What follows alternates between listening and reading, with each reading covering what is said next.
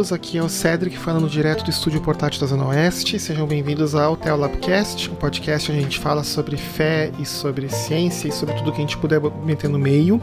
Mas nós, este não é o Teolabcast, esse é o Teolabcast.zip, que é a, o formato do podcast onde a gente coloca pequenas reflexões episódios curtos ou assuntos que não demandam uma entrevista ou uma conversa de mais de uma hora.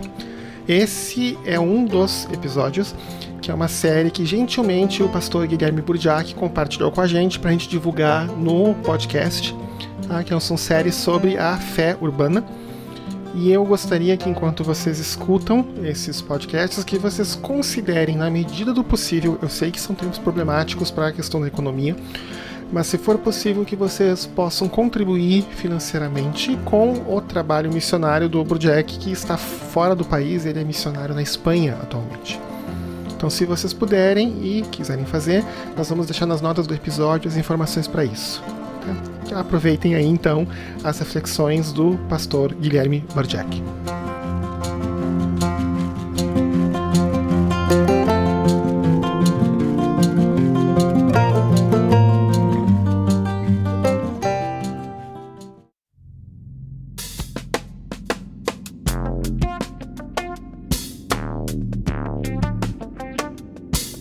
Atendido pessoas em crise e no auge de suas dores elas não conseguem entender o contexto em que estão vivendo.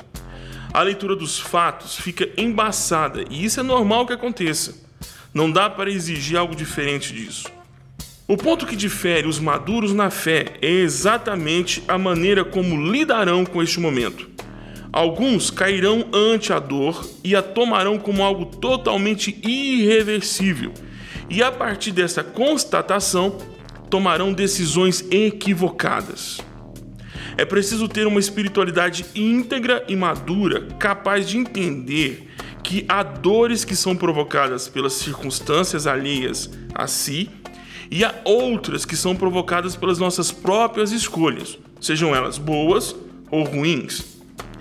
Essa maturidade e integridade são frutos da ação de Deus nesses movimentos tão bruscos da vida são como combustível que queima e movimenta nossa fé.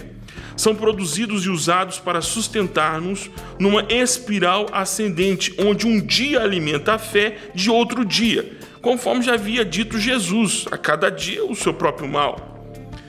Como é possível ver além dessa cortina de fumaça algo de bom? Ver nisso tudo a graça de Deus. Por que me sentir feliz em meio a um turbilhão de sentimentos e angústias? Por que minha fé deve ser provada? As respostas para essas perguntas estão no final de um raciocínio de Tiago, num texto que abordaremos agora. Tiago diz que é para nós considerarmos um motivo de grande alegria o fato de passarmos por diversas provações. Ele registra isso no seu livro, o livro de Tiago, no capítulo 1, verso 2. Tiago aplica um princípio bíblico conhecido dos irmãos a quem ele endereçava a carta. A fé provada produz perseverança. É como se ele reavivasse na mente e no coração dos irmãos esta informação.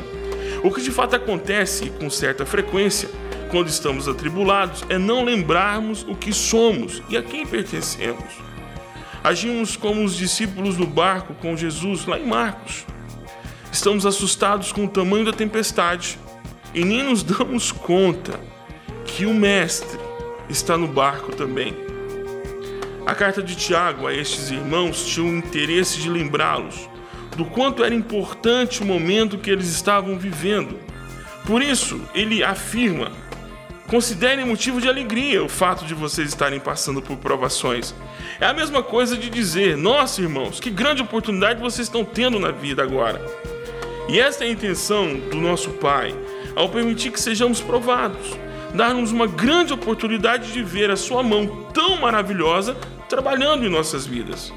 Todo servo de Jesus que persevera é como aquele que sobrevive ao teste do fogo, que refina e purifica.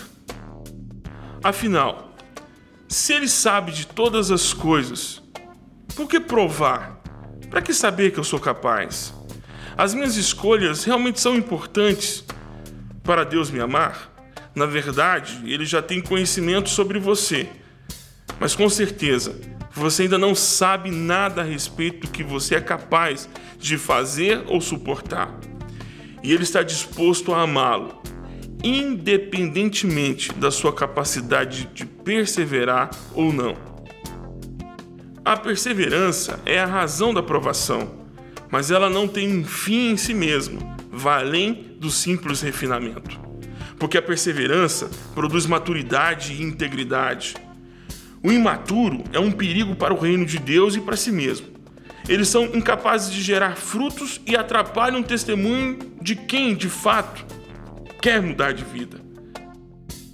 Filhos e filhas de Deus, que não são íntegros e nem maduros, não conseguem dar ao mundo a luz necessária e nem temperar contento com o sal da terra. Mas por que há tantos crentes imaturos e sem integridade? Porque não há por parte deles compreensão adequada do que seja e para que servem as provações. Jesus ensinou através da parábola do semeador que havia um tipo de semente que conseguiu brotar, mas ela não perseverou.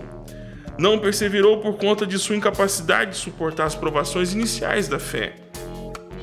A tão sonhada maturidade cristã só é possível através do enfrentamento das provações.